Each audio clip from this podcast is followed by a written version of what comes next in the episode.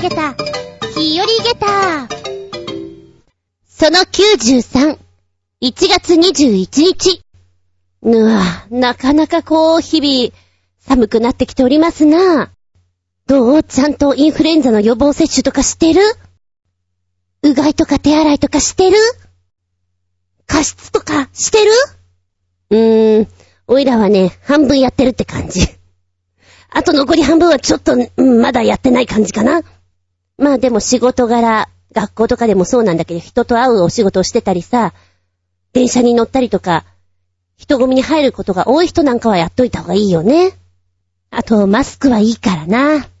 そういえば男性でずっとしてる方っていないですよね。うん。あのー、私は予防のためにもほぼしてるんですけれども、あとは、バイク乗るので顔が寒いんですよ。防寒だね。防寒と、プラス、加湿うん、それから、化粧をほとんどしてないので、そういった意味でもしてると楽ちんだな。んで、眠くなったとしても、結構ごまかせるな。よだれとか垂れてもわかんないなっていうので、これマジバナですよ。まあまあ、そんなことからマスクは欠かせませんね。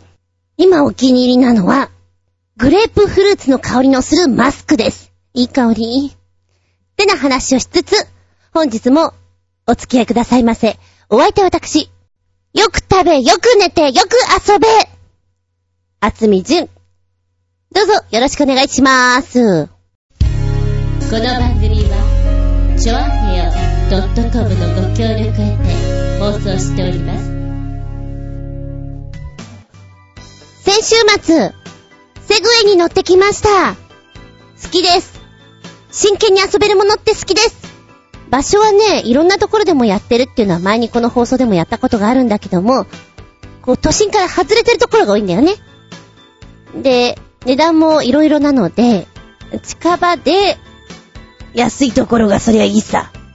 うんと、セグウェイのツアーと、ゴルフ場で使ってるところと、本当にもう体験的に乗れるところ、体験市場というところとあって、うん、じゃあまあ手軽なところで体験で成田夢牧場にて、えー、初心者は最初に講習受けるんですよ。300円でね。で、その後10分間1000円で乗れますという形なので、1300円で乗れます。まあまあ、この辺でいいかなというレベルで、やりに行ったわけですよ。うんとね、まあ牧場っていうから結構広いとこで練習させてもらえるのかなと思ったら、そんなこともなく、狭いとこでした。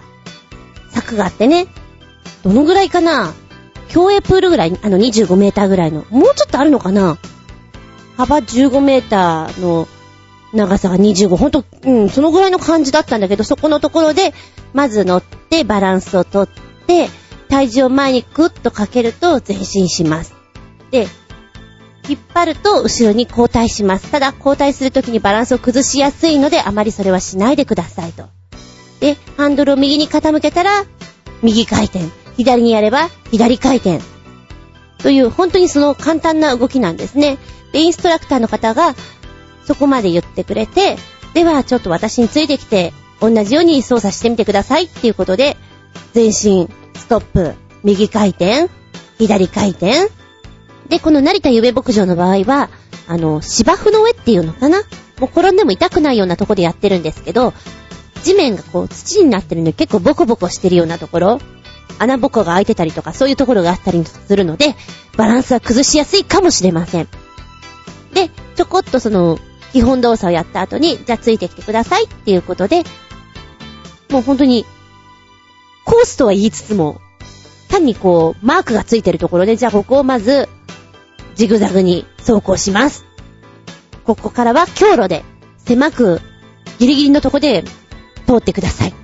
で、その後は小回りしてみてくださいっていうような動きがあって、それが終わった後に、はい、じゃあなんとなく慣れたようなんで、ご自由にっていうことで10分間、自由に、ふらふらとするんですけど、なんでしょうね。特に坂道があるわけでもなく、このボコボコとした空間の中を操作するだけなんで、あ、もうちょっとなんか、コースを走りたいなっていう気分になりますね。ただまあ、ね、1300円っていう気軽な値段でできるのからこんなもんなのかなーっていう気もいたします。スピードはね、そんなに出ないんですよ。時速15から20って言ってたかな。で、ちなみにこちらなんですけども、もう本当に、走行中にガスを出すということがないわけじゃないですか。で、1回の充電が10円から20円で約40キロ走行できるって、なんだかいい乗り物ですね。こうね、パッとセグウェイのページとか見てると、イベント会場とかで、巡回する警備員が乗ってたりとかね、そういうことで使われてるみたいですね。面白いなで、今回ちょっと体験して、あ、もうちょっと乗りたいなと思ってみたんですけども、そうすると今度ツアーがいいかなと思ってね、ツアーはね、えー、どんなものかっていうと、パッと目立ったのを見ると、約7キロの森林公園というところで行われているツアーなんですけども、コースを行くそうなんですね。で、お値段が8000円ということで、7キロと言ったら結構ついてくだけでもしんどいような気がするんですよ。うねってたりね。いろいろ。まあでも、やったぞ乗ったぞっていう気分になるんじゃないかと思います。そういえばね、イタジェラの怪獣先生が僕の友達がセグウェイ持ってるんですよね、みたいな話をしていたんですけどね。なんかそういう方って遊べていいね。まあ、行動はね、乗れないと思うんですけども、遊びという段階では、いいおもちゃだなって思いました。で、同じようにさ、これ乗ってみたいなと思う次のターゲットは、フライボードです。フライボードって知ってる？食べ物じゃないよ。うんとね、なんかの CM で出てたかな。フライボードとは、ジェットスキーの推進力、この水圧をね、利用しまして、両手両足からウォータージェットが体をボーンと押し上げまして、水上にふわふわと浮いたり空を飛ぶことができる乗り物なんですね。で、初めてでもすぐに安全に立つことができて、慣れたら水上イルカのように飛び回り、宙返りもできるということなんですよ。楽しそうじゃないですか。で、パッと、どこでできるかなと見たら、川口湖ここでできると。じゃあ行かなきゃ。富士山好きだし、浜名湖もやってるんだよね。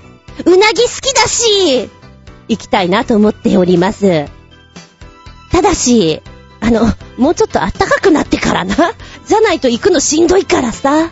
と思っているんですけどね。こちらだいたいね、4500円からできるそうなので、まあその辺狙っていきたいなとは思ってるんですよね。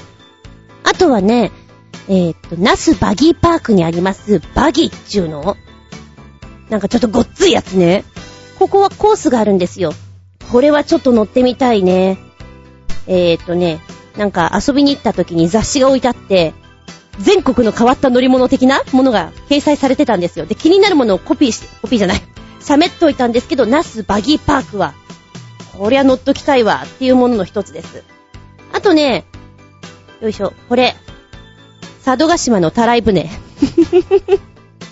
どんぶらこーどんぶらこーと乗ってみたいんですよね。えーとね、乗車料は大人450円なんですよ。安いな。これは、うん、乗ってみたいね。ついでに、ネタとしてはひっくり返ったぐらいやっとくといいかもしれないね。んで、もう一丁ね。これは遠いです。だけど、すっげえ面白そうだなっていう写真とともに、そそられるのが、網走流氷観光再氷船ドッカーン。その名もオーロラ。楽しそう。すごく楽しそう。大人3300円っていうことで行けるそうなんですけど、行くまでが大変だけどね。夢があるよな。楽しそうだな。っていうので、やってみたいとこであります。なんだろう、このオーロラのホームページをパッと見ると、マジ行きたいからね。アザラシとか見えちゃうのかなとか思うとちょっとたまらんね。こう、水面の氷をさ、割りながら進むんでしょどんな音がするのかなとかさ、ロマンスがあるよね。たいね。まあ、遠出するには元手が必要だ。ちょっとね、真面目に稼がないとね。なんて思っております。さあ、合言葉はこれよ。よく食べ、よく寝て、よく遊べ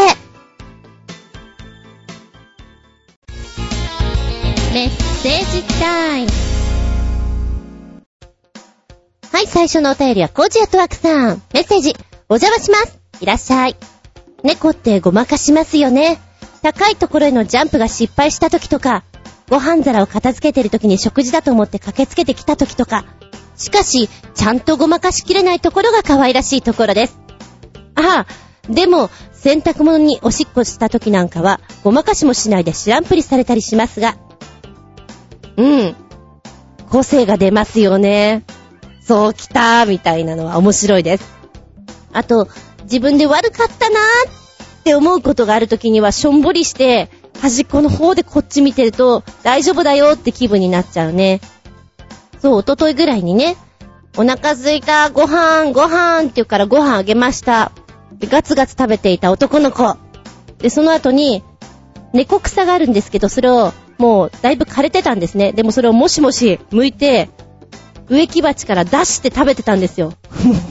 スポッと抜いて食べてたから、それはどういう食べ方かなと思って見ていたんですけど、その後に案の定、うえーってやっちゃってね。で、一箇所だけでやってくれたらいいのに、おもちゃの上で一箇所。その後移動して一箇所。私のベッドの脇のとこで一箇所。三箇所でやってくれて、本人も悪いと思ったんでしょう。しょんぼりした顔で、台所の奥の方にいたから、かわいそうになっちゃってね。いいんだよ。出ちゃうときは出ちゃう。そうね。できたら、おもちゃの上で吐くのと、移動していろんなとこで吐くのやめてほしいな。うん。まあね、しょうがない。って感じかな。それはあります。でも洗濯物におしっこはちょっと困っちゃうね。お前かみたいなのね。またその知らんぷりしてる感じもさ、知らないよって明らかにお芝居をしてるような知らんぷりなんだろうね。一生懸命知らんぷりしてる。そこもまた面白いんだけどね。自分がやられたらうおーとか思うかもしれない。ありがとうございます。現在の環境破壊は本当に怖いですね。世界の森林破壊は1990年から2010年までの10年間で日本の面積の4倍にもなり、二酸化炭素放出の約2割は森林の減少に由来しているそうです。このままだと将来は森が空気を作っていたなんて都市伝説になってしまい、工場で使った酸素をサーバーで供給するようになってしまいそうです。家の外に出て深呼吸なんてできなくなるのかな？いやもう、すでに PM2.5 とかでできなくなってきていますが。なんかそんなことになってしまったら本当にさ、SF 映画とかでみんながこう、宇宙服みたいなの着ていて、ねえ、もう、紫外線も強くなってしまってカバーできるものがないからそんなものをしないと呼吸もできないし生きられないんだっていうような世界みたいでさ、そうなりそうな現実も、ねえ、考えられるじゃない？だからそれはね、どれだけの状況になってるかっていうのはみんなが知ってなきゃいけないことだよなとは本当に思います。んで、まあ、考えなきゃいけないことっていうのはそりゃさ、いろいろあると思うのよ。消費税アップのこととかもさ、そうだろうし、ゴミ問題とかもいろいろあるだろうし、でもなんかその前に、ね、学校の授業でやったような、地球は一つの宇宙船っていう考え方、あれはもうみんながもっと持っていた方がいいよなとは思いますね。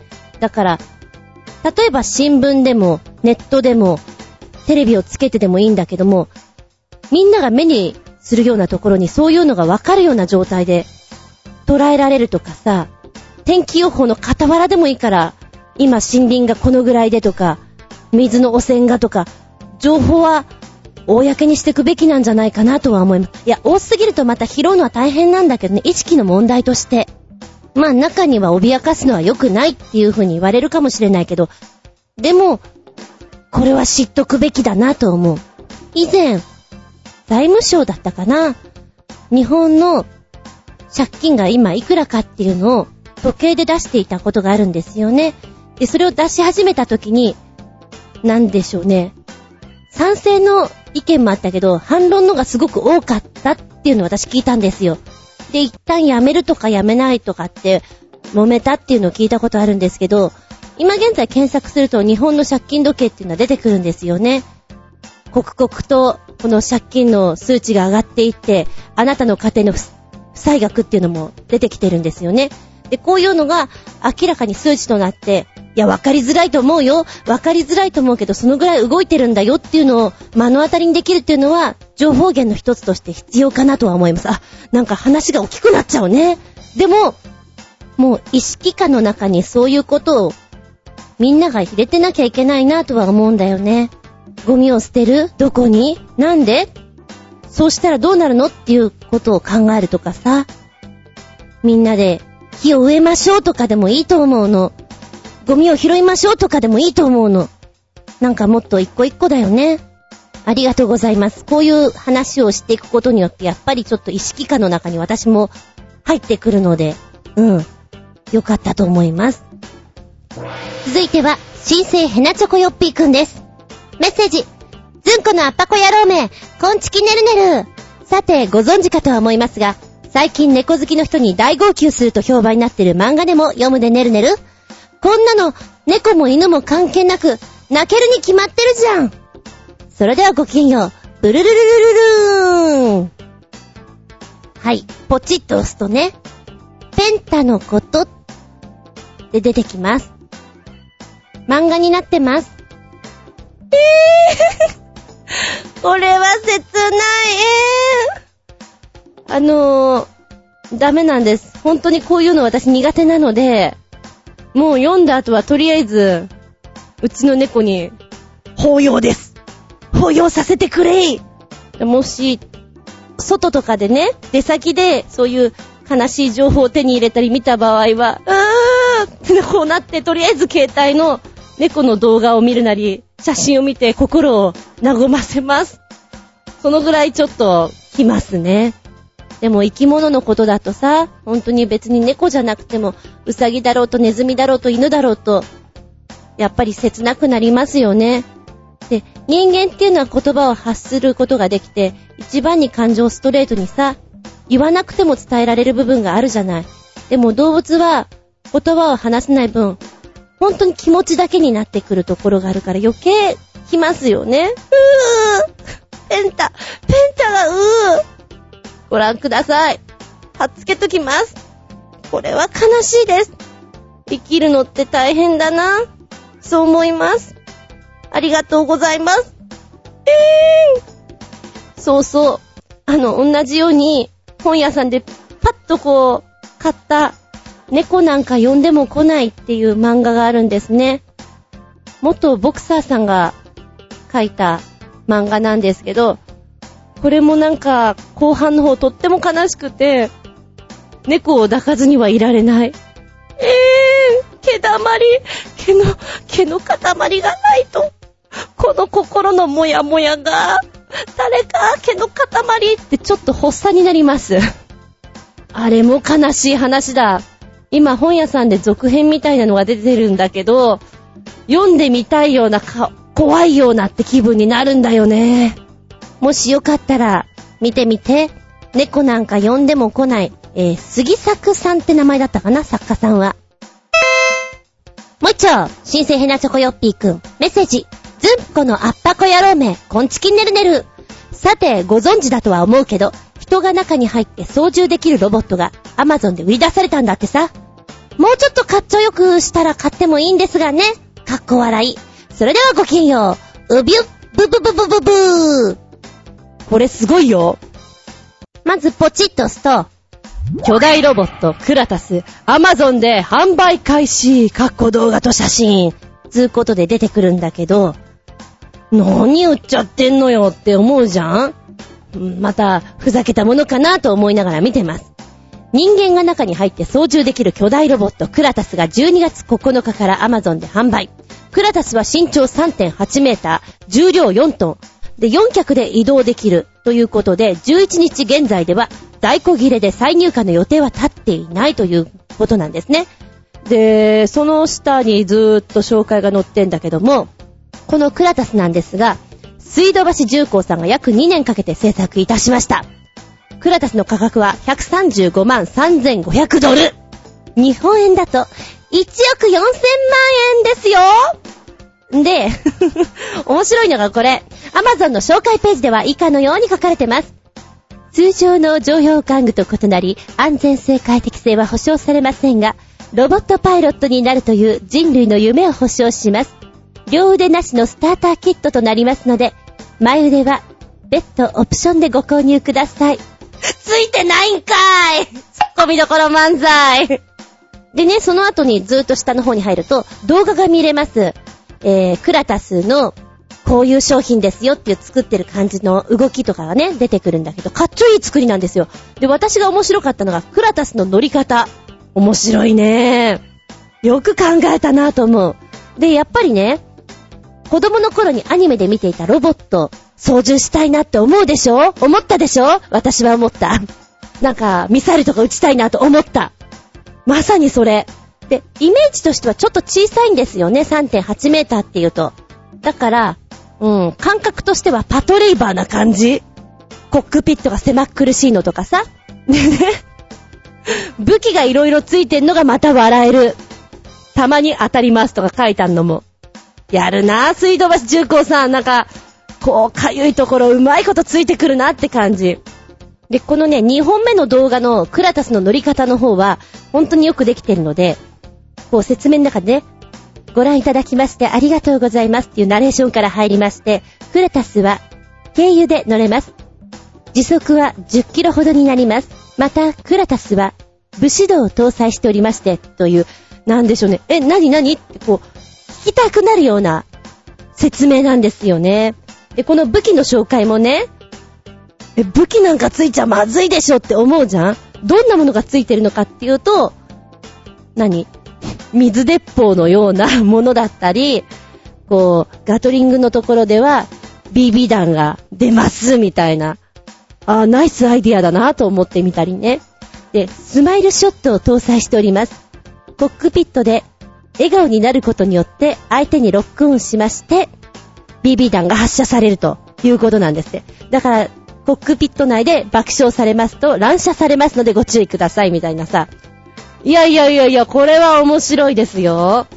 乗りたくなりましたね。笑顔でショットを打つ。うん。えー、2本目の動画、クラタスの乗り方は4分42秒。で、紹介の方は3分5秒とね、いう感じなんで、ちょっと見てみてください。めちゃくちゃ気分盛り上げたですから。いや、クラタスの試乗できるところがあったら私乗りに行くよ。絶対面白いもん、これ。うん、なんか夢広がったね。やってくれないかな、これ、市場。うん、あとね、アマゾンの評価のところもちょっと面白いよ。みんな遊んでるな、みたいな。あの 冬のボーナスの使い道はクラタスと決めていました、みたいなね。増税前には手に入れたいですね、とか、なかなかの面白いコメントあるので、これを見るだけでも受けると思います。よかったらこちらもご覧なっせ。クラタス、乗りたいよーああ、気分盛り上げった。よかったよかった。次行こうかな。ありがとうございます。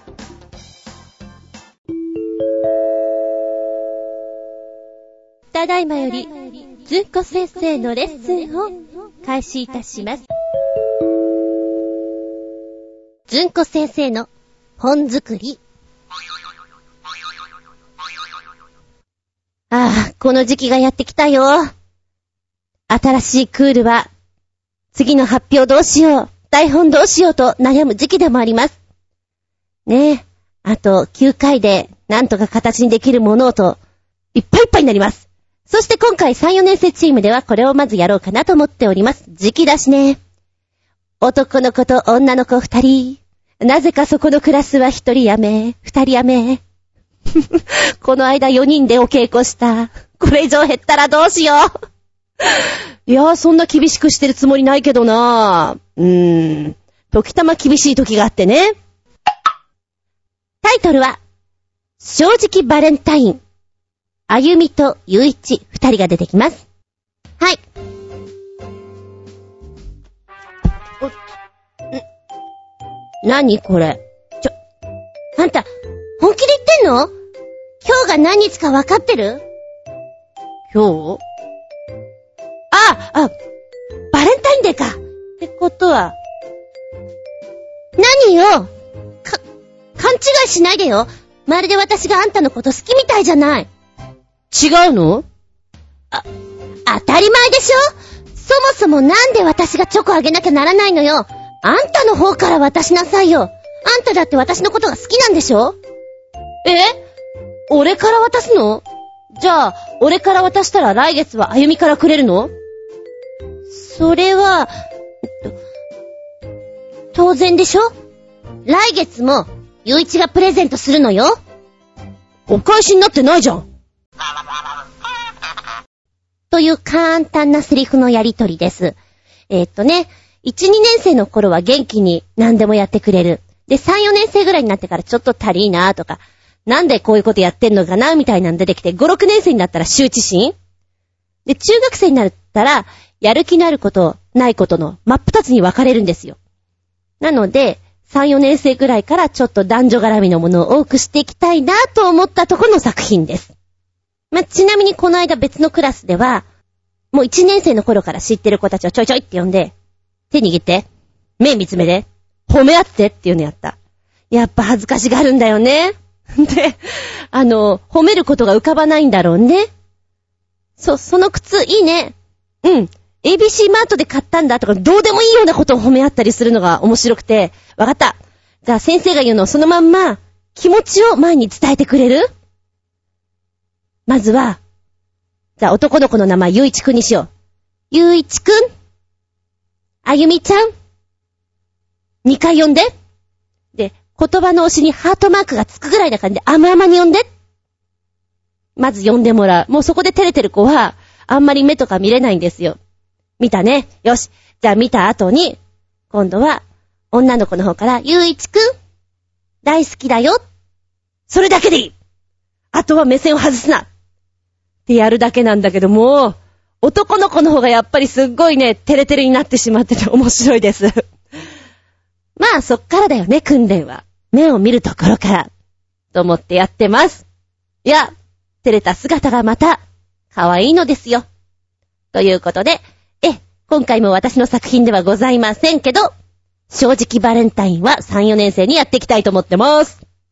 以上、現場からでした。メッセージ戻りまーす。コージアットワークさん。ギターキッズの夢。お邪魔します。11歳のエイデン・フィッシャー君は父親と一緒にスティールパンサーのライブに行き、挑戦コーナーでステージに上がることに成功。バンヘイレンが好きらしく、エディばりのプレイを披露すると、バンドも会場も大喜びの様子です。あー、これは確かに、ギターキッズの夢ですね。 Cozy at work。ということで、YouTube の動画見れますよ。ポチッとね。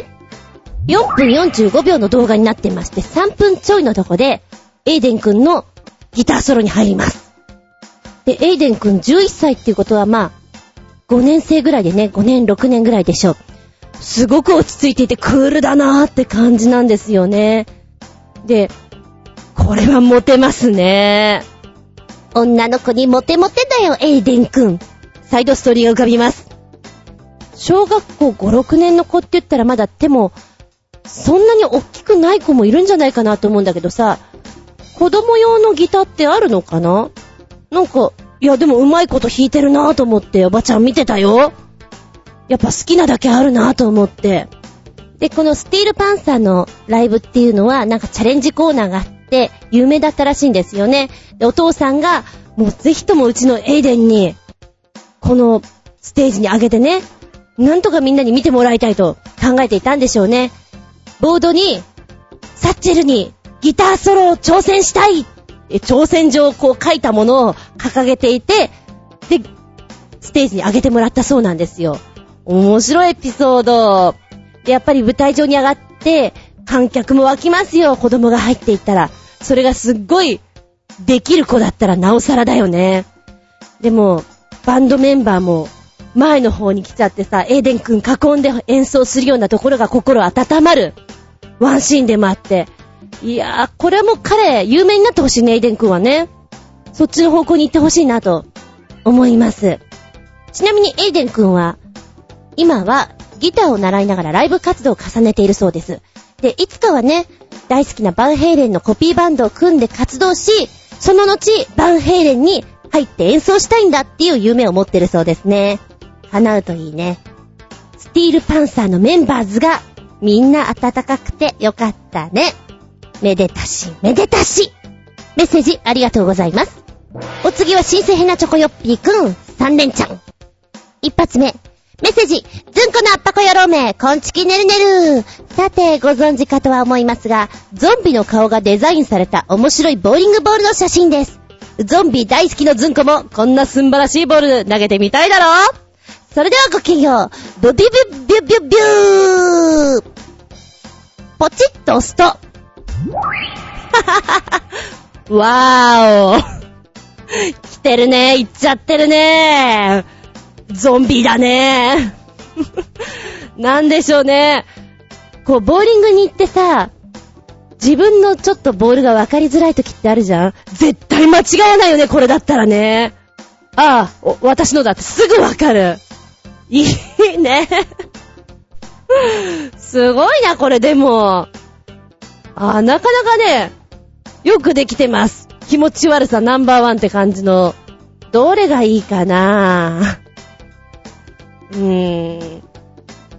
なんかちょうどこう女性のやつなんかは、目が上向いてて、口がひん曲がってて、あと、頭の皮膚がこれめくれちゃってんのかな？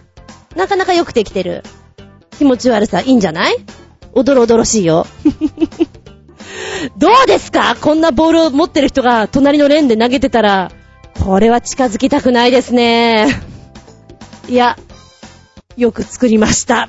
本当によく作ったなと思います。これマイボールとして持っててもいいけど、お家に持って帰りたくないね、ちょっとね。ここに置かせて、とか思っちゃうね。なんか家にあると嫌な夢見そうだもん。いやー、大迫力のボーリングボール。いや、ちょっとボーリングしたくなりました。ありがとうございます。あ、でも、ボーリングボールって結構高いんだもんね。3万4万するでしょ？あれするよね、そのぐらい確か。私がボーリング場で見た時には、いいヘルメットと同じぐらいの値段だなという感覚があるので、これぐらいデザイン性があると、下手したら5ぐらい行くんじゃないですか ?5 ゆきち。ね。へい、毎度ありがとうございます。二つ目、ずんこのあっぱこ野郎め、こんちきねるねる。さて、ご存知だとは思うけど、スウェーデンの全長100メートル近い超ロングトレーラーの映像でも見るでねるねる。貨物列車じゃないんだから、長すぎるって。これじゃあ、ああ、急カーブ曲がれないと思います。それではごきげんよう。うびゅぶぶぶぶぶぶー。っていうんで動画ね。長ロング、ロンガー、ロンゲスト。本当に長くてびっくりした。これ、大、え、運転できんの？列車みたい？ガタンゴトン、ガタンゴトン、ガタン、どこまで？なんか、ど、どこまで続くの？突っ込み入れたくなっちゃう。でね、画面の後ろの方走ってくトラックも長いんだよね。何？この街はみんな長い車が走ってるところなのっていうぐらい、すごいね。長ーなんか我が目を疑うっていうの。あれ？実はここ線路なのかなって思っちゃうぐらい。いや、41秒なんで見て。びっくりたまげた下駄5つだから。リンゴン、リンゴン、リンゴン。どこまでもありがとうございます。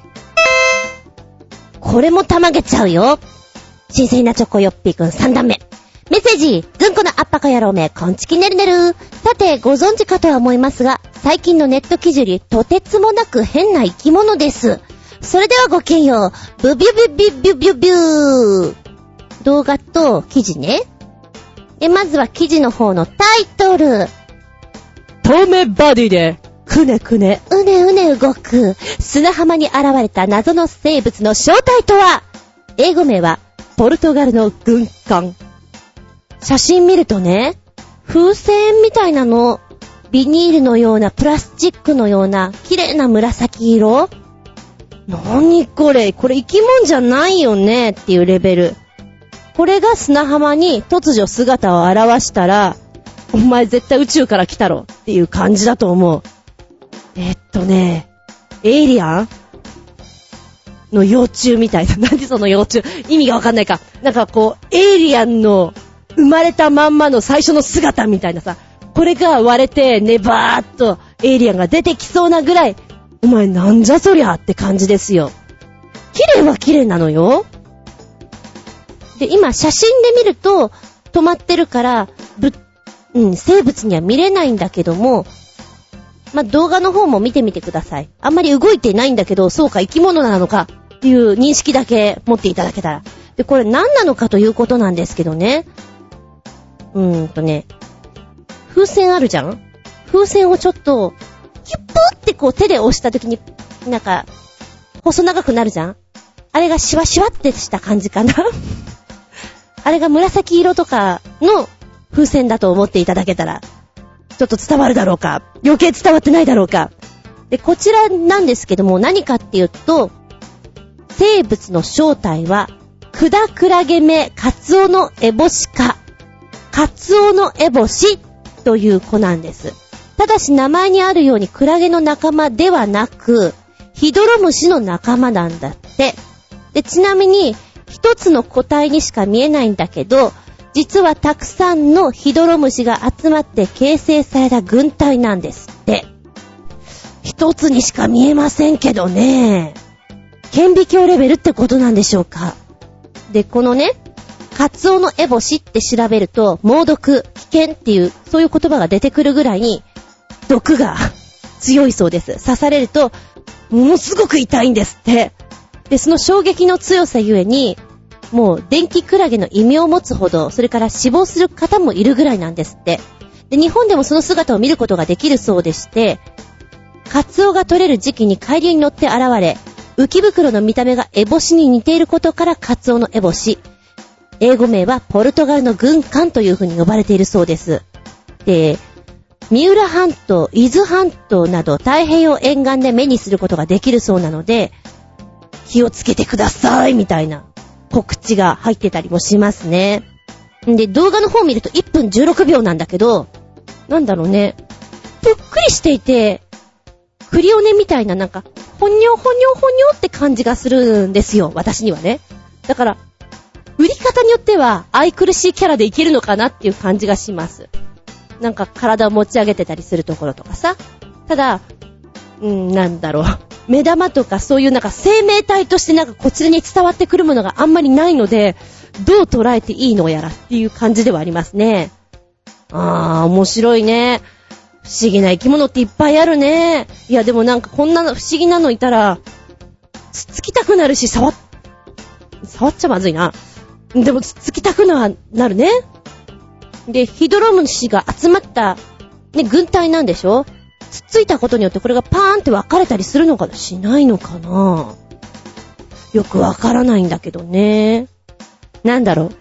未知なる遭遇的な感じで、ちょっと気分盛り上げた？カツオのエボシくん。カツオサザエさん思い出しちゃった。ありがとうございます。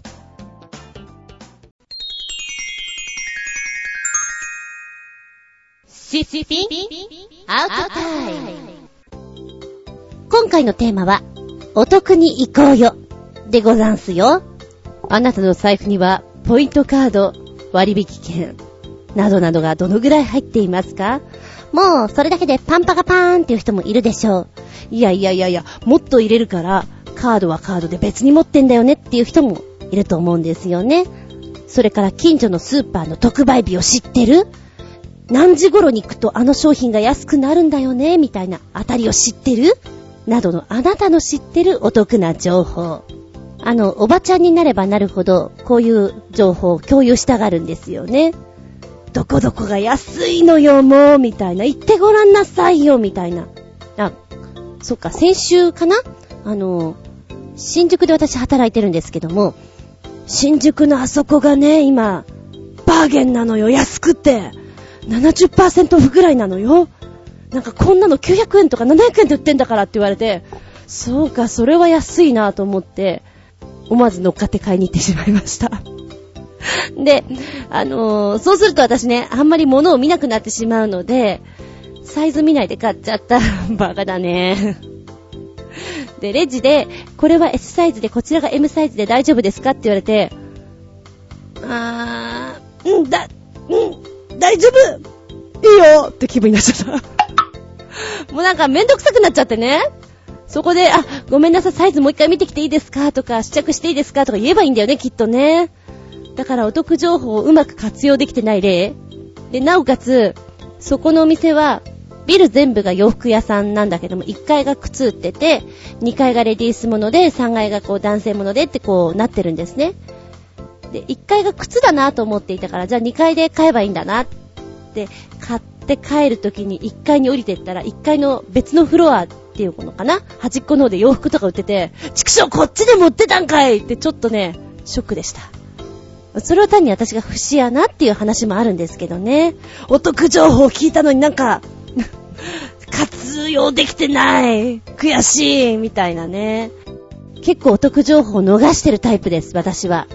で、多分、山田電機のポイントとかも全部やっとけば溜まるんでしょ？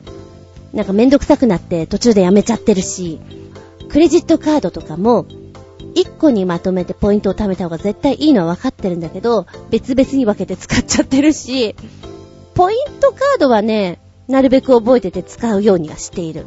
一番使ってるのは T ポイントカードだね。ファミリーマートに行った時、あとはガストとかああいうとこに行った時になるべく出すようにはしている。むしろなかった時にものすごい後悔するね。あと、ポイントカードなんだけど、なんかよくわかんないんだけど、とりあえずポイント貯めてるっていうのないですか？これポイント貯めて結局何なの？みたいな。いくつかあるんだけどね。で、なんか、適当に扱っていたらなんだよ？現金に変えられたのかよっていう場合もあったりして、のほほんとしてるために、結構、さらさらとお得を逃しているところが多ございます、私。タイムセールや見切り品に関しては、当たりが外れるタイプです。あー、あともうちょっとでセールだったのか、とかさ、なんだよ、見切り品狙いだったにないじゃんかっていうのはよくある話ですね。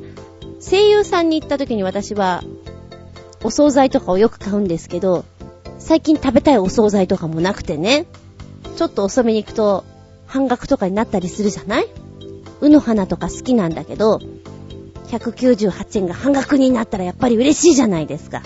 で、そういうのを3つぐらい買えば明日の弁当とかできるじゃないですか。最近それ自体売ってなくて、あれ？うの花もないし、油揚げじゃない、厚揚げの似たやつもないし、なんか何にもないんだけど、みたいな、ショックです。だ唯一、ちょっと得をしてるかもしれないのは、クーポンサイトのとこでよく買ってるから、割引券とか来て、なるべくそれを使うようにはしているかな。そのぐらいだよね。で、楽天さんとかもよくセールやってるじゃないですか。あんまりにもやりすぎていて、追いつかないんだよね。多分きちんと、こことここで買って、こうすればっていうんで、何店舗かで買うとポイントが何倍とかになったりするのあるじゃないですか。マラソン的なやつね。ああいうの利用すればいいんだろうけど、1店舗ぐらいで終わっちゃうんだよね、私ね。なんか見てると眠くなっちゃってさ、比較とかできないんだよね、もう。お肉ならお肉1店舗決めて、はぁ、終了みたいな。だから見続ける人はすごいなぁと思うよ。よし、メッセージ行くぞ。お得に行こうよ、コージアットワークさん。私もやはり見切り品には惹かれてしまいますが、それ以上に来ちゃうのがポイントカードです。といっても山ほど種類のあるポイントカードを管理するのは面倒なので、主に T ポイントカード。ツタヤには全く行かない私ですが、薬局、コンビニ、スーパー、ファーストフードにカフェなどはカードに対応した店を優先するなど、カードの戦略にどっぷりハマってます。あ、でも、カードのない安売り店の方がお安いものはちゃんとそっちで買ってますよ。食料の買い出しに2、3軒はしごするなんて普通です。うわ、主婦だ。主婦がいるお見事ですね。なんか突き詰めてる人って素晴らしいなって思います。すごい情報源を持ってたりしますもんね。そしてやっぱり T ポイントカードですね。なんか使える場所が多いから、溜まりやすいですよね。これは便利だなと思ってやっちゃいますけれど。うん、地道に溜まってくのがやっぱり嬉しいよね。で、私ね、なんか、ポイント制のね、カードをやってるところでも、ポイントカードをくれないところによく当たるらしくて、あれ、前の人は押してもらったのに私何にも聞かれないし何にも押してもらってないやっていうのよくあるんですよね。あれなんでだろうって思いつつ、でもめんどくさいから聞かなかったりするんですけれど、うーん、なんか損してるのかなって思いますよね。でもお得を求めて2件3件はしごするっていうのはパワフルだなって思います。世の奥様方は偉いなって思います。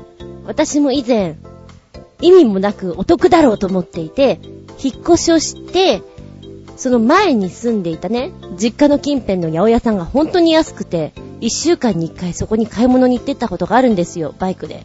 で、ふと友人に言われたのが、それさ、ガソリン代のが高くついてね？って言われたのね。あれはちょっと目からポロポロっと鱗が、ポロポロっと落ちましたわ。そ、そうだな。うん。そう言われちゃ、元も子もないが、確かにそうだ。時間もロスしてるしな。ただ、まあ、当時はね、実家があったから、誰も住んでない実家があったから、何気なく言ってましたけどね。うん。今だったら、そうね、やっぱり前住んでたとこで、激安ショップとか知ってますけど、買いに行きませんもんね。時間の浪費だわ、と思って。そういうことはちょっと学びました。さあ、えー、ナッチーさんのメッセージいただこうかな。お得に行こうよ。お得、てんてんてん。他の店より欲しかった商品が安く買えたとき。あとは、楽のポイント10倍かっこ通常。期間限定だと月末にポイント無駄になるって思うけど、通常ポイントで付与してくれるとお得って思う。あと、ちっちゃいけど、丸パーセント増量中ってのも、なんか得した気分になれるかな。買うって決めたものが特売になってても得だと思うし、やっぱ安さにはかなうまい。というメッセージいただきました。ありがとうございます。確かに、他の店より、10円でも20円でも安いと、妙に嬉しいもんね。で、ディスカウントショップのトイレットペーパーってすごくさ、大量に売ってるんだけども、値段がよくわからないようなのあるじゃない。単価出しちゃうもんね。1個あたりはこんなもんか。うん。で、メーター数がこんなもんか。なんか、せっこいけどそこまで見て、じゃあこっちの方がお得かなってやってた時期もあります。そうね、当時はね、なんか、部屋数もあったので、いくら買ってても問題ないやっていうことで、ストック、ストック、ストックっていうのしてましたけど、こうさ、外に出て、物を置く場所がないっていうことを体験すると、いくら特売だからっていっぱいあってもただ邪魔なだけじゃんっていう風に思うようになりましたね。だから今はね、ストックっていう意識はなくなりました。逆に損してるな、みたいな。そう。ネットで、あの、ポイントがちょっと高くつくっていうのもそそられるんだけども、じゃなくてね、ネットで950円で売ってるものが、ふっと、どうでもいいような商店街で、890円とかで売ってたりすると、なんて素晴らしいなんて得したってさらに嬉しくなりますね。送料うんぬんとか考えなくて済むじゃんあの時の幸せ感たらないね。でも逆にちょっと悔しいの。なぜかって、ネットをこう食い入るように見ていた時間がもったいないなと感じるからさ、なんだよもう損したなっていう気分にはなりますね。そしてナッチン社の言う、丸パーセント増量中。これもね、確かに、じゃあ買っちゃうとか思う。うーん、私はとっても、ケチンボさんなので、唐揚げくん1個増量中とかもうあの辺に飛びつきますね。ならば買うべーしみたいな。夕飯は唐揚げくんみたいなね。で、あの、おでんとか安い時にはもうおでんばっかり食べて得したなと思うし、安い人間です、私は。そんじゃまあおまけのけ、えー、コジャトワクさん。わー、得したなーって一番感じるのはどんな時？交差点に差し掛かった時にちょうど信号が変わるとか、駅に着くと同時に電車が入線してきたとか、割と簡単なことで得した気分になれます。安いなぁ。もう、それだけで気分が盛り上げったっていうのは幸せなことですよね。うん。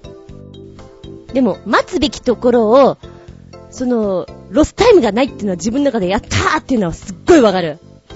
エレベーターなんかそうじゃないですか各駅停車にならずに目的の回数まで直行で行けた時とか嬉しいですよね。いや、よかったみたいな。あ、そうだな。わー、得したーって自分の中でちょっとやっぱり嬉しくなっちゃうのは私はね、ガソリンですね。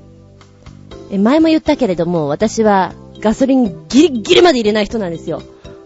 勝負に入ってるので エンプティになってから、まだしばらく走って、メモリが、あー、そろそろ厳しいかなーって、こうね、メモリと自分の感覚で走るようなところがあるので、その時に、どこよりも安いスタンドがあったら本当に嬉しいですね。得したーって。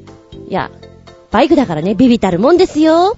でもさ、4円も5円も違ったりすると、嬉しいじゃん得したなって気分になるじゃんで、そこまで結構必死に走ってる分、ここまでやってきた甲斐があったなぁ得したとは思います。そうね、私の一番はもしかしたらそれかもしれない。そうだな、感覚的に、高速道路の乗り場の近くのスタンドがいいなと思うんですよ。で、その近く、一番近くのスタンドではなく、そこからもう一本奥に入ったやつ。だから、高速乗り場の近くの2番目ぐらいのガソリンスタンドがちょい安いですね。あれはなんか、感覚的にそんな気がします。一番最初のところはみんなギリギリで入れたりするから、ちょっとお高めだったりするんです。でも二つ目は、なんかゆるい感じで安くなってるので、いいですよああ、得したあ、あと、もう一つつまんないこと言っていい？得したなって思うのは、ランチタイムってさ、だいぶお安いじゃん？で、通常で行くと、11時半とか11時からスタートの2時半ぐらいだと思うんですよ。それぐらいだと思うのね、本当にギリギリは。もう間に合わないってこう入っていったところなのに、ランチが長くやってる時、あれは得したなって思うね。場合によっては、400円ぐらい違ったりするじゃないですか。夜のお金払う金額と、ランチの金額は。もうあれは、うひゃひゃひゃひゃ、間に合った、うひゃひゃって。そりゃもうお猿のように喜んだりもするさ。だって嬉しいんだもん。うん、思えば私本当に食べ物系で得したなっていう話のが多いような感じなんですけども、例えば何気なくね、あんまり情報を持ってないで、えー、食べ物屋さんっていうかデパートとかしたいって、なんか買ったりすることがあります。その時に、普段そこはめちゃくちゃ並んでいて、買えないところだったり、限定商品があったりとか、そういうお店で普通に買えた時なんかは、ねえ、やっぱ後で知ってお得だなって思いますよね。こりゃ。なんて素晴らしい時間に行ったんでございましょうラッキーって。人はやっぱり並ぶのが嫌だと思うんですよ。あの、趣味で並ぶのが好きな人いますよね。一番に並ぶのが好きとか。うん、徹夜してでもこうなんかゲットしたいとかあると思うんですけど、やっぱりそれは稀だと思うんですね。んで、できる限り待ちたくないし、でも、得はしたいし、なるべくなら労力をかけずに、得を味わいたいな。それが叶った時には本当に幸せな気分になります。うん。雨が降っていて、天気が良くないなーって続いた日の週末、晴れていたら、だいたいバイク屋さんとか混んでいます。そこをうまくかいくぐって一番に直してもらえた時、いやー、ラッキーだった、得したなとは思います。得なのかな？まあ、時間のね、味方なんだけどね、それは。うん。まあ、そんなお話をしつつ、皆さんは、お得に行こうよ。まずは何を狙ってますか？やっぱり閉店間際だよね。10分前ぐらいっしょ。勝負かけんのは。ただし物が本当にないから、確実に買うなら20分前と思う。節分の時恵方巻きだとか、ひな祭りの、うん、桜餅だとか、そういったものはね。で、洋服とか、物に関しては、遅くに行くと、うーん、物がね、だいぶないじゃない？だから、そこは一発目に行ってお得にお買い物なさってくださいとは思います。あなたのお得に行こうよマニュアルは一体どんなことが書かれてるかしら？まあ今はだいたいね、ネットとかで情報がわかるからそこをチェックですよね。要チェックやで。うん。レンタル DVD なんかは、下手したら1週間50円とかで借りれる時期があったりしますから、もうそういうのは要チェックやで。本当に。ただ、大量に借りるから、大量に見たりなんかしてもう頭パンパンになります。でも、ああ、得したな、幸せっていう気分になるな。好きな言葉は、ポイント2倍増量中見切り品ポイント還元展示品ゆえ、お得に買えます。みたいなやつさて、さて、あなたはどう思う？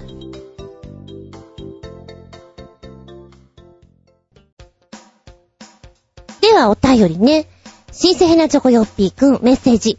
ずんこのアッパコヨローメこんちきねるねる。さて、ご存知だとは思うけど、オランダで公開された大規模なピタゴラスイッチ的なものです。見応えは十分です。それではごきげんよう。うびぶぶぶぶぶぶぶぶ動画はね、6分ちょいになってんだけども、実際、物がいろいろ動いていて、仕掛けが見れるのが4分ぐらいです。んで、細かいね、最初に、あ、結構細かい細工いっぱい使ってるなと思って、その後に、えー、風車だったり、ボーリングの玉だったり、あんまりこう他の人が使わないようなものを、パラシュートだったり、傘だったり、使ってくるのが面白いなと思って見ておりました。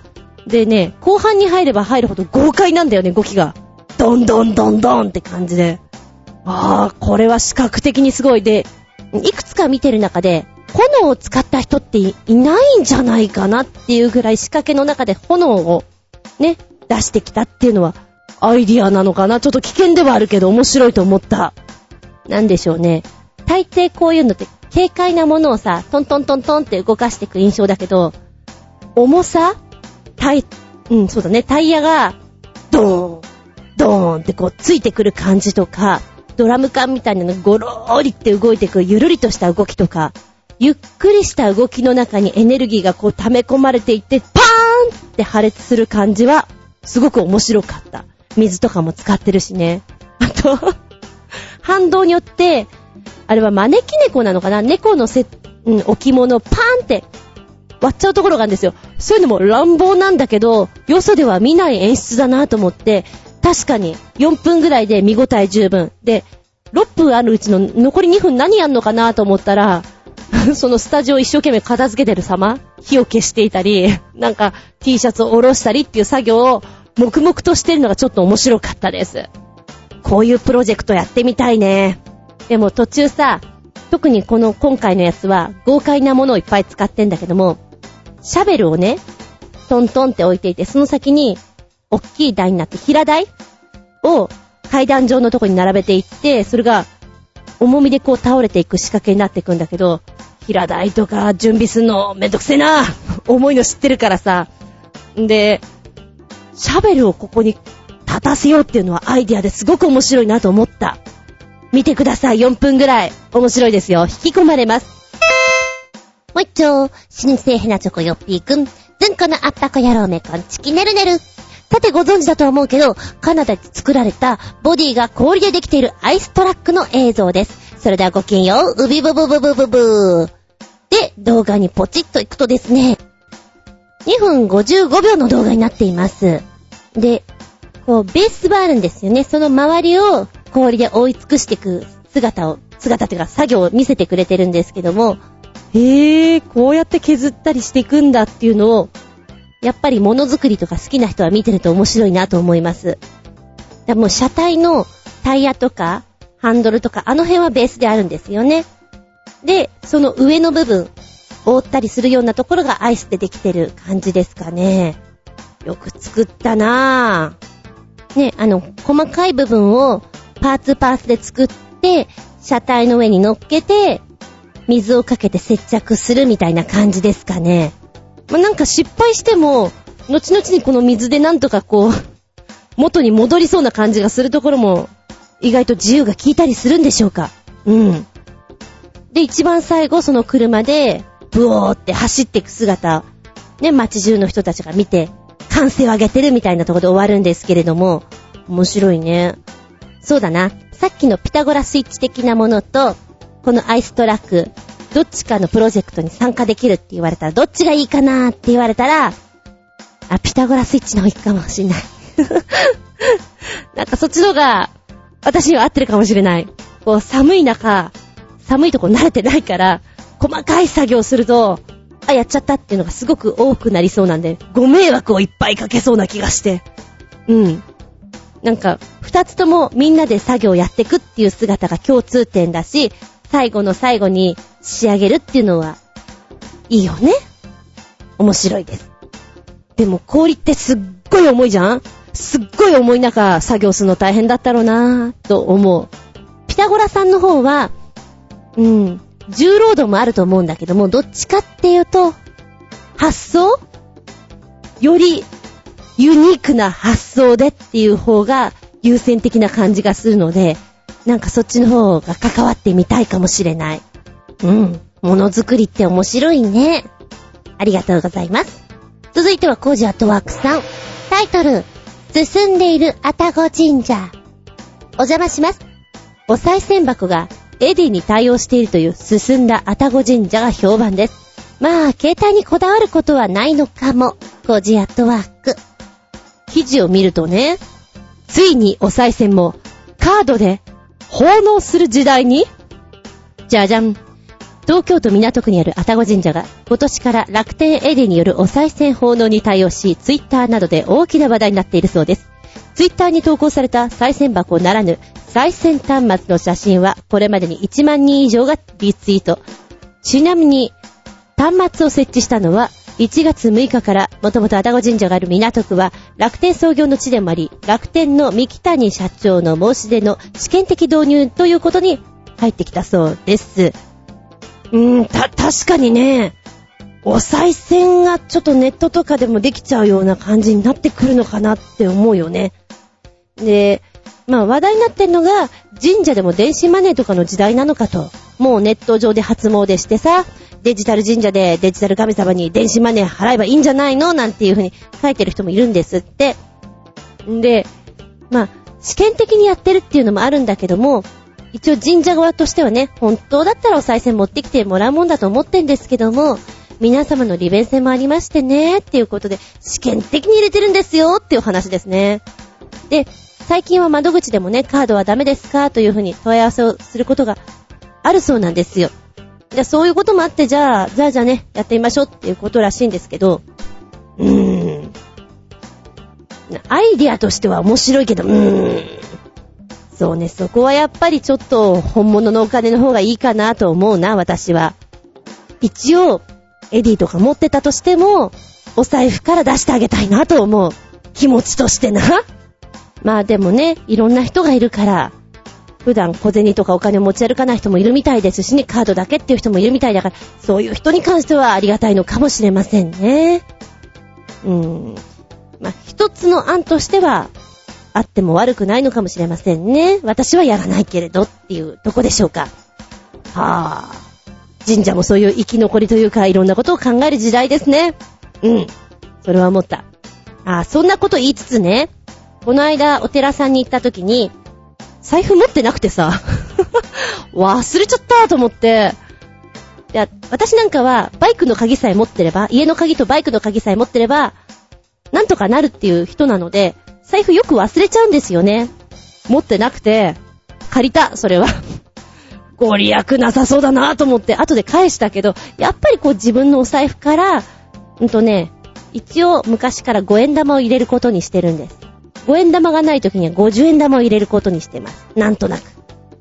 あー、でもそう考えると、私みたいなうっかり八兵衛は 携帯をピッとかざすと、ね、お賽銭になるんだよっていう人がいたら、ラッキーっていう人もいるんだね。うん、うん、うん、そうかもね。でも私はやっぱり、現金がいいですね。じゃらんと。持ってなかったら人から借ります。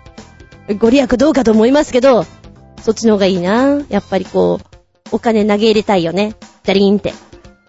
はい。ありがとうございます。びっくりたまげた、ぶちげた話。がっかりしょげた。げた5つつ。の巻。ああ、敷金が、ああ、敷金が？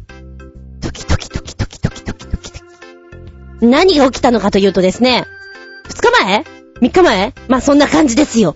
えっと、お掃除用の、うんと、なんていうの？ウェット、スーツじゃないや。ウェットシートっていうの？あるじゃないですか。あれの海外物なんですけども、薬品が染み込んでるやつでね、香りがとってもいいので、うちのお姉ちゃんが使いなってくれたやつがあるんですよ。商品名は、カークランドシグネチャーのオレンジの香りなんですけれどね。これがさ、倒れていて、どうやら隙間から中の液体がこぼれていたみたいなの気づかなくて、荷物どかしたらなんかここ濡れてるなと思ったんですよ。これどうしたのかなと思って、あ、カバンにね、ボトルを入れてるからマイボトルのお水がこぼれたのかなと思って、その時は別に、ふーんと思ってたんだけど、いやなんか、隣に転んでるこの子は何って、このボトルを見て、ちょっと衝撃を受けちゃってね。で、なんかさ、薬品がこぼれて、放置されたものってなんかやばそうじゃん？うわ、どうしよう、敷金が、敷金が、敷金が、と思って、いや、きっと、乾けばなんとかなるだろうと思っていたの。で、仕事を次の日に行って帰ってきて、きっと乾いてるはずと思ったら、やっぱりね、ダメか。いや、乾いてはいるみたいなんだけど、床の、えっ、ー、と、フローリングの板のやつなんだけど、そこのところはぷくって膨れちゃってて、明らかにおかしい状態になっててね。えー、もうどうしよう。いや、別にまだ引っ越しをするとか考えてないんだけども、引っ越しをするときこれ絶対突っ込まれんなっていうレベルなんですよ。で、今あれから2、3日経ったから、色味はそんなにわかんないんだけども、やっぱりぷっくりはしてるんですね。もしかしたらな、勝手な憶測なんだけども、なんかこう、ほら、引っ越しした時ってさ、ニスとかが塗られてるじゃない。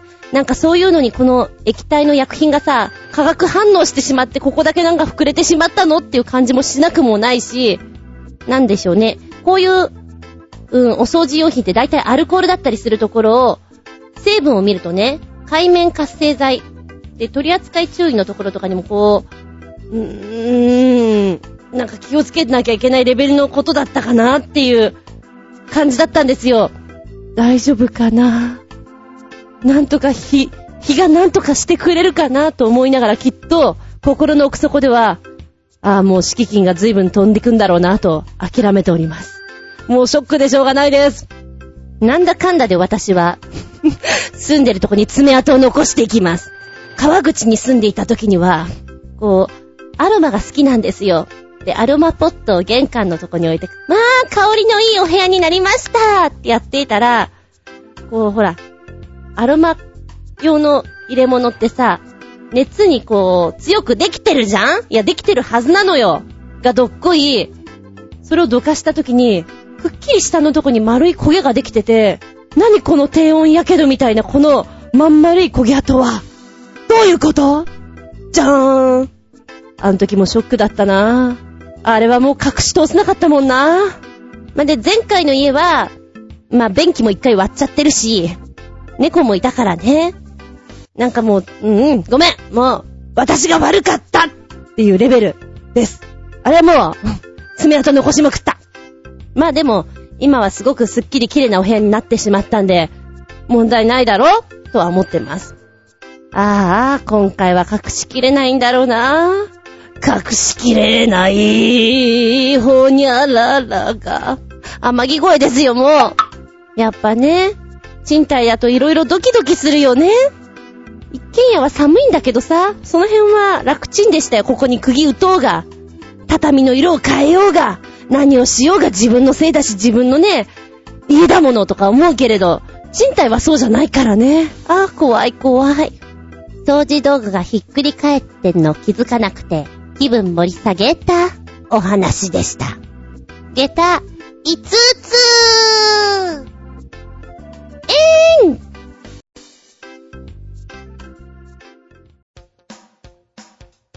はい、お便り、新生ひなチョコヨッピーくんメッセージ。ずんこのアッパカ野郎め、コンチキンデルネル。さて、別に意味もないが、アニメ進撃の巨人に出てくる巨人たちにすれば、まだサイズが小さいかもしれませんが、普通の人間にしたらかなり大きめサイズの椅子やテーブルなどの画像です。それではごきげんよう、うびぶぶぶぶぶぶぶタイトル。巨大な家具を設置することで体験する別世界。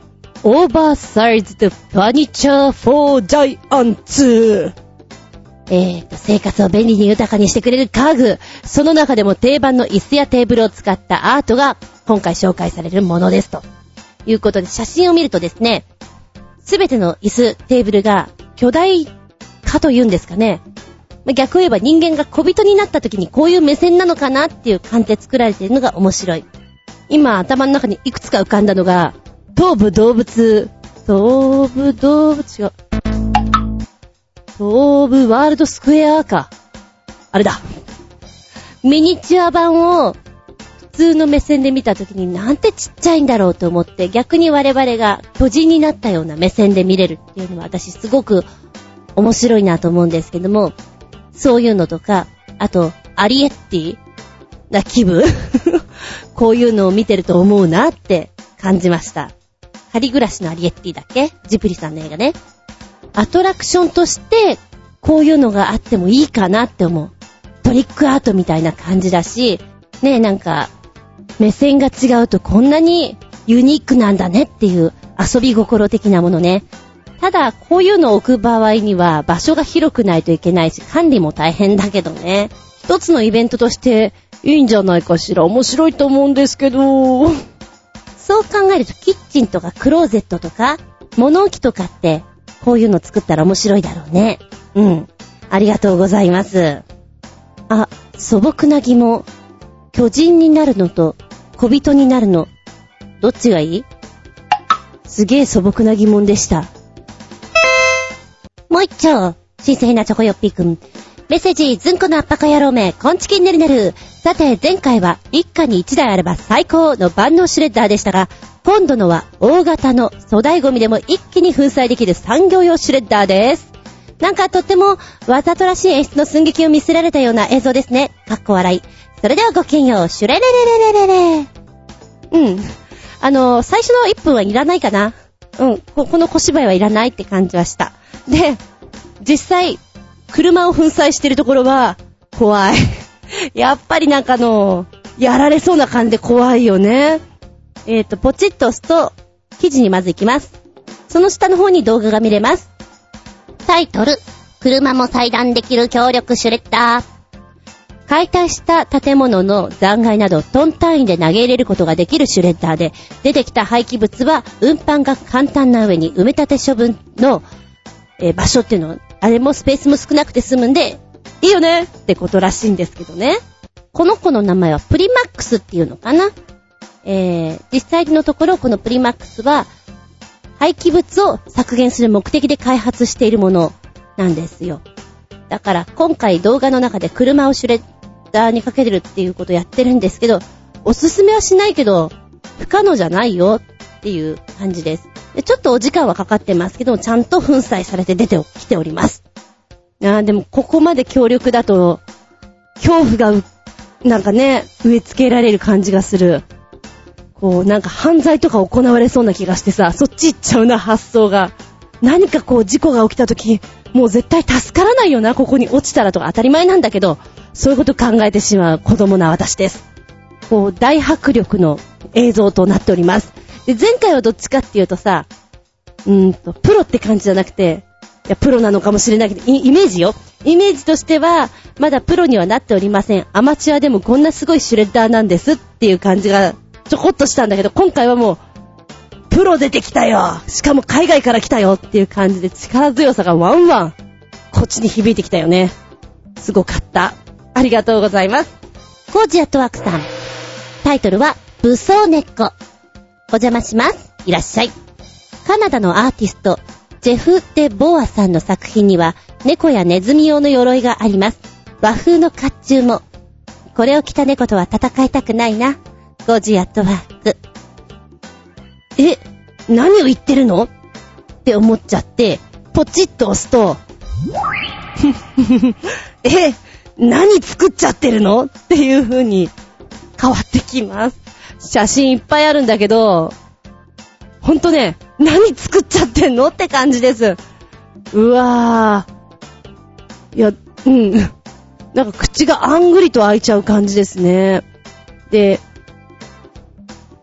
ちゃんとね、尻尾のところもカバーできるようになってるんですよ。つ、強そうっていうか、なんでこれ作ったのか、本当に疑問なんだけど、えーでもさ、甲冑とか鎧とかってデザイン的に素敵じゃないですか。だからそれが見れるのは面白いよね。で ちゃんとね、猫をモチーフにしてるから、甲冑のとこの脇のとこにヒゲが出るよ、ヒゲが出てるっていうか、ヒゲがついてるんですよ、白いおヒゲが。それがまた細かい演出と言うんでしょうか。面白いですね。こんなの被せたら間違いなく噛みつかれますね。何すんにゃって怒られますね。よくできてるよ、でも。細部にわたって綺麗です。ああ、そうだな。ちょっとさ、日本の甲冑ってごてっとしてるとこあるけれども、何、ヨーロピアンのナイトが着るような、なんかスマートだったりするじゃないですか。今見てるこのシルバーのやつは、すごくね、メタリックな感じでかっこいいです。お耳のところとかも。強そうだね。えー、細身の猫にいいんでしょう、きっと。もうね、背中のとこと首周りの文様がすごくおしゃれ。これに関しては。で、細かい。からよく見て。あのー、写真を一枚一枚見てって感じ。よくできてるよ。なんか突っ込みどころ満載なところもあるんですけどね。なんでネズミ作っちゃったかなみたいな。でもこれなんか、もう、置物としてアイディアものだよね。うん。ナイスです。びっくりたまげたって感じです。どうしよう。なんかわかる人だけにわかればいいや。あのー、昔流行ったセイントセイヤというアニメのクロスみたいなやつがある。コスモを燃やせみたいな感じでこれ絶対クロスだよねシルバークロスだよって感じちょっと笑っちゃったよ。ありがとう。もうなんだこれいやいや、それにしても見応えたっぷりよったっぷりって感じ。よーし、次行くぞ元気でソング、やる気でソング。まずはメッセージ。新生ひなチョコヨッピーくん。うんこのアッパコ野郎め、こんちきねるねる。さて、意味もなく、ボーカロイドによる猫の歌でも聞くでねるねる。こちら3曲、それからおまけの猫の歌、プラスおまけの猫のアニソン、つけてくれました。それではごきげんよう、うふふふふふふふ。です。えー、っと、ボーカロイド。でさ、いろんな声があるんだね。おばちゃんは、初音ミクみたいな声っていうの、あの、高くて、女の子女の子した声の子だけなのかなと思ったら、他の声色もやっぱりあるんだね。えーと思って。えー、今回ご紹介、一曲だけ、他があるから。鏡音凛のある化け猫の恋物語。ということで、3分30秒ぐらいの曲になってます。ストーリー性がしっかりしていて、このね、YouTube の教えてもらったところ見てると、前にさ、アンハッピーなお話、そして歌詞の内容はとてもインパクトのあるっていうやつをご紹介したの覚えてます？前田純と柳凪のシリーズです。何本かご紹介させてもらったんですけど、あれを思い出しました。で、この鏡音蓮は、声がしっかりしているので、物語性のあるもの、メッセージ性のあるものを、スッと前に押し出してくれる力があるんじゃないかなと思いました。でもやっぱり内容悲しいなって思いながらね、歌詞と共にご覧いただきたいと思います。残りはまた小出しにね。ありがとうございます。はい、そして新鮮なチョコヨッピーくんもう一本。メッセージ、ずんこのアッパコ野郎め、こんちきねるねる。さて、アニソン関係の曲でも紹介しましょうかね。まず一つ目、アニメ、未来日記オープニングで、フェイランのデッドエンド、フルコーラスです。PV フルもあります。全編英語化してかっちょえー。2曲目、アニメ、銀ギツネオープニングで、ファナのタイニーランプ PV フルです。このちっちゃい子歌めっちゃうまいね3曲目、アニメ、ステラ女学院高等科 C キューブのオープニングで、矢野アンナの Shape My Story PV フルです。特徴的な声ですが、聞けば聞くほどに味が出る素晴らしい曲です。この変なおっさん誰？かっこ笑い。さて、ここからが革新部分。次4曲目。アニメ、12秒でも恋がしたい第1期エンディングで、ブラックレーズンデーテルのインサイドアイデンティティ PV フルです。新春から第2期が始まってますが、12秒といえばこの曲です。そして、5曲目、ミルキーホームズの羽ばたいて Dreaming PV フルです。しょっぱなのミモリンの小芝居に爆笑です。超有名作家に頼んだだけあって曲も素晴らしいね。それではごきげんよう。ペペペペペペペペペペつうことでざっと言っときます。1曲目、フェイラン。超かっこいい。いやもうね、最初に英語だと思ってびっくりしたの。んで、クールでかっこいいビジュアルっていうのかな。うわー、なんか女の子が憧れる、かっこいい人、ハンサムだなぁと思って聞いておりました。引き込まれる、黒が似合うお姉さんって感じです。そして2曲目、えー、ファナのタイニーランプ。ね、この人の声すごく好き。聞きやすくって、ふわっとした感じ。んで、嫌味のない歌い方っていうのかな。いいな、可愛いなっていう歌い方。いや、本当にね、この人好きです。で、高音の出し方が綺麗だね。あーのあたり。あーじゃわかんないか。歌詞貼っつけときますんで一緒に見てみてください。サビのところの伸びやかさはすごくいいなと思う。また、体がね、細くてパワフルだなと思って見ておりましたよ。で、3曲目。矢野アンナさんのこの、うん、セーラフのおっさん、確かに気になる。な、な、なんでな、なんで？うん、っていうなんかの、どうし、どうした？うん、っていうツッコミ入れたい。でも、矢野アンナさん、めちゃくちゃ可愛い。何？え、この人何？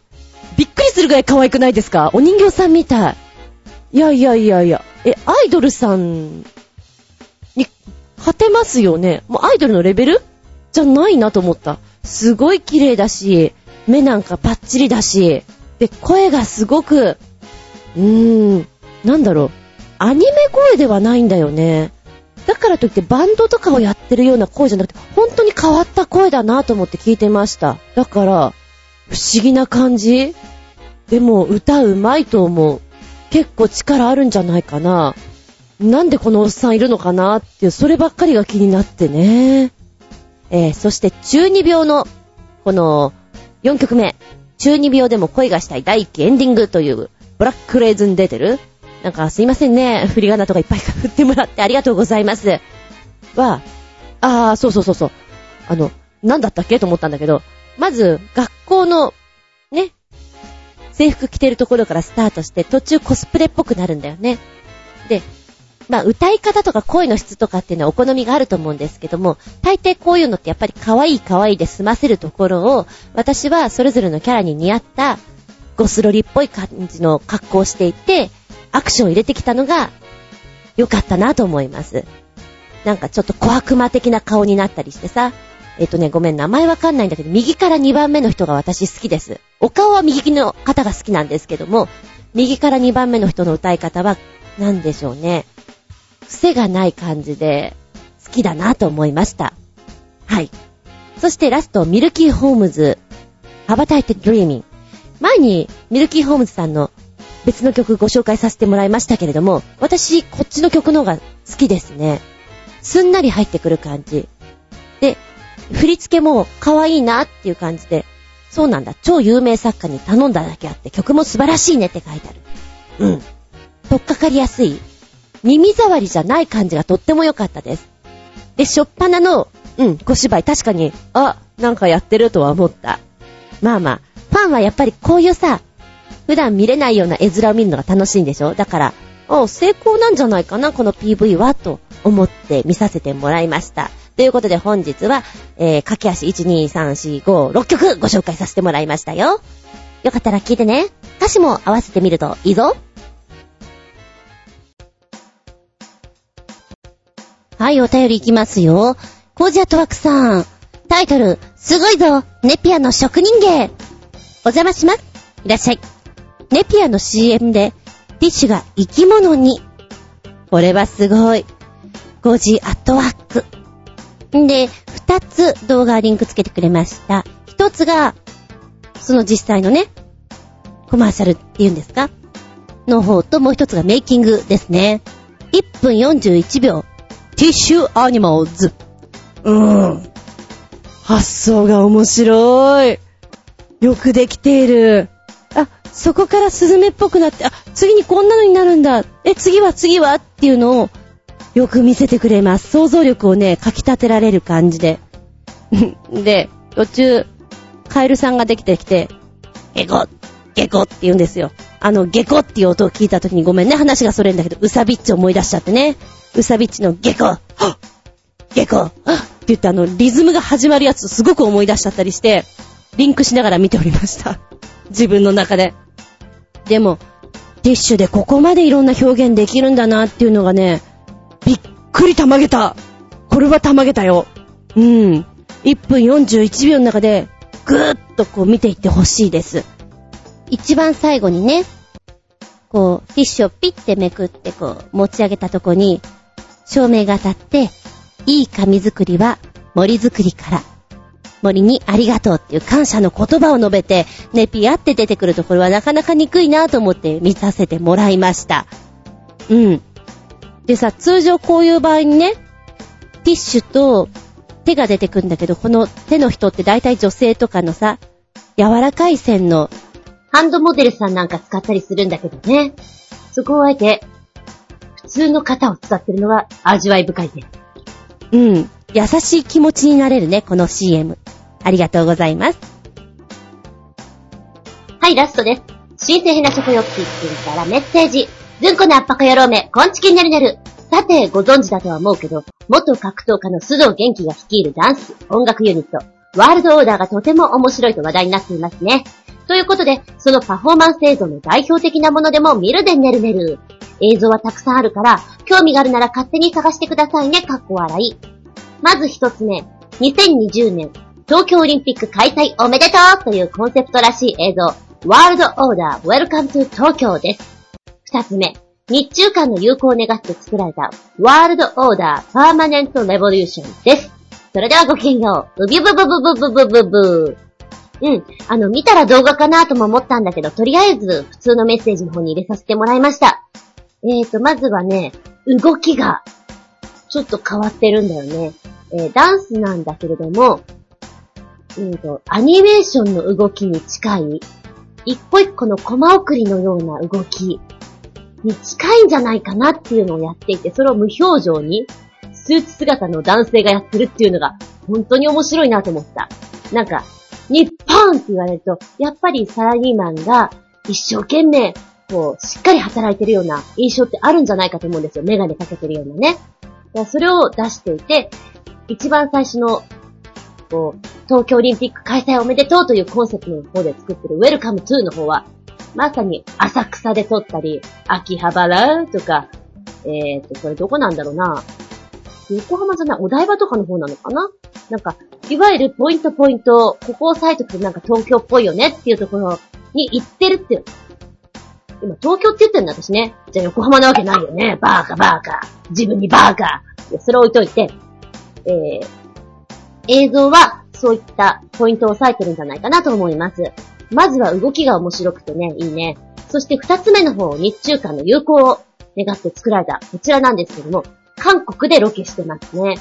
んで、なんでしょう、屋台で食べながらとか、アイスを食べながら、やっぱり無表情でスーツ姿の男たちがおかしな動きをしていくんですよ。で、独特の歩き方をするんですね。えー、膝をちょっと高めに上げて、ゆっくりゆっくり歩く様は、まるで、アシモくんが、タタタタ、タタタタタ、そんな CM ありましたよね。あれで歩いてるような感じです。なんかずらーってみんなで歩いていくと、本当にスローモーションで動きを見てるかのような感じで面白いですね。でね、一本目も二本目も必ず彼らが歩いてるところに沿って真似っこしている人がいるから面白いです。一本目はね、子供たちが真似っこして歩いてるんですよ。で、二本目は端っこの方でおばちゃんがね、ゆっくり歩いてる姿があって、あ、真似っこしてるわ、面白いなと思って見ております。本当にこの独特の動きが面白いですよ。もしよかったら見てみてください。えー、なんか、元気になれる、そんな感じです。ありがとうございます。この番組は、ちょあへよ .com のご協力へて放送しております。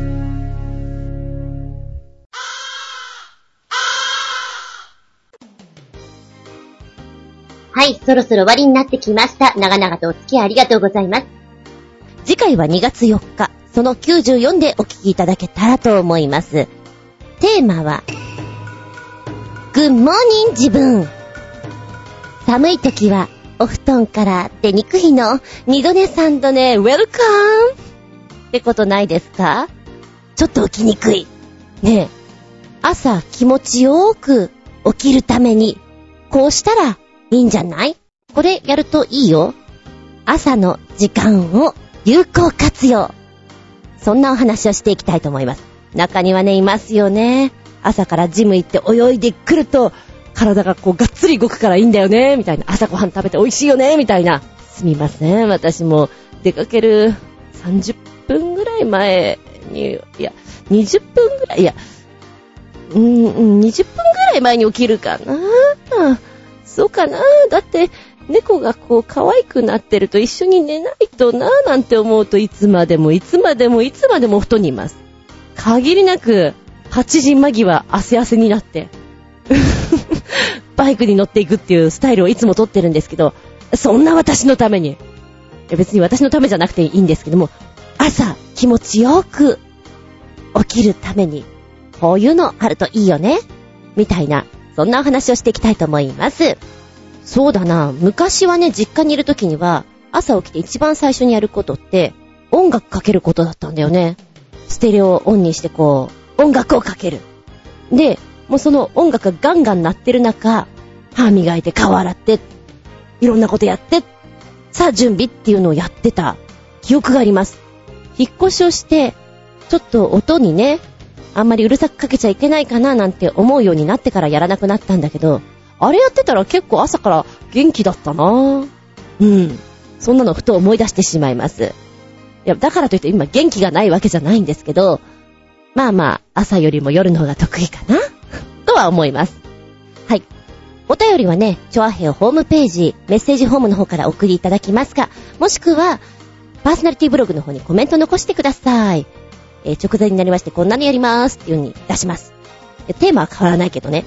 んでもって、えー私の方のブログ、ずんこの独り言の方にもメールフォームご用意しておりますので、使っていただけたらと思います。直前にアップします。んで、めんどくせえな。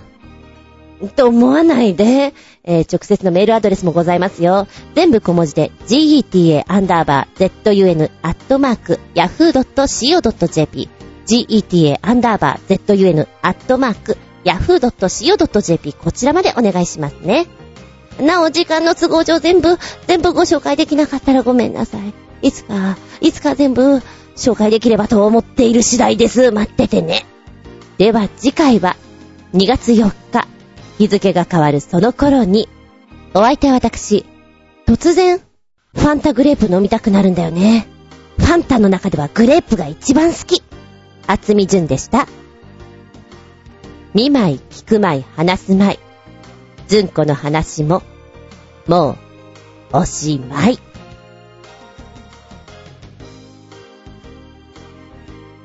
さようなら。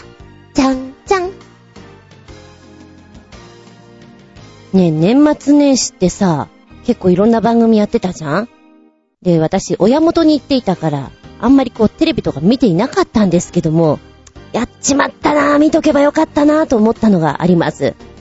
それがですね、影武者、徳川家康っていうのが、テレ東さんでやってたんですよね。見ればよかったなぁ、評判がいいんですよね。で、うーんとね、一昨年ぐらいに、私その漫画を借りたんですよ。えーなんで借りたのかっていうと、私、北斗の剣が好きなんですけど、北斗の剣を原画でね、入ってらっしゃる原哲夫さんが、この徳川家康の漫画も書いてらっしゃってて、あ、もしあれだったらどうぞ読んでくださいって言って借りたんです。一昨年ぐらいに。やっべえ、返してねえわ、と思って、今慌てて読んでるんだけど、面白いんだよね。なんだ、見ればよかった、と思って。で、こうね、テレ東さんの影武者の家康のね、ホームページを見ると、キャスティングが結構濃厚なんですよ。なんで見なかったかな評判も上々だしさ。で、再放送の、ね、してくださいみたいな声が上がってるんですけど、1年ぐらいしたらやるかもね、みたいな話が流れていて、1年かずいぶん先じゃのうおうと思いながらね。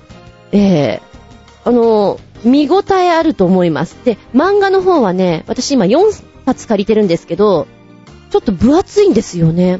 で、歴史物が苦手な人でも、なんとなくこう読みやすくできてるんじゃないかなと思うので、もしよかったら読んでみたら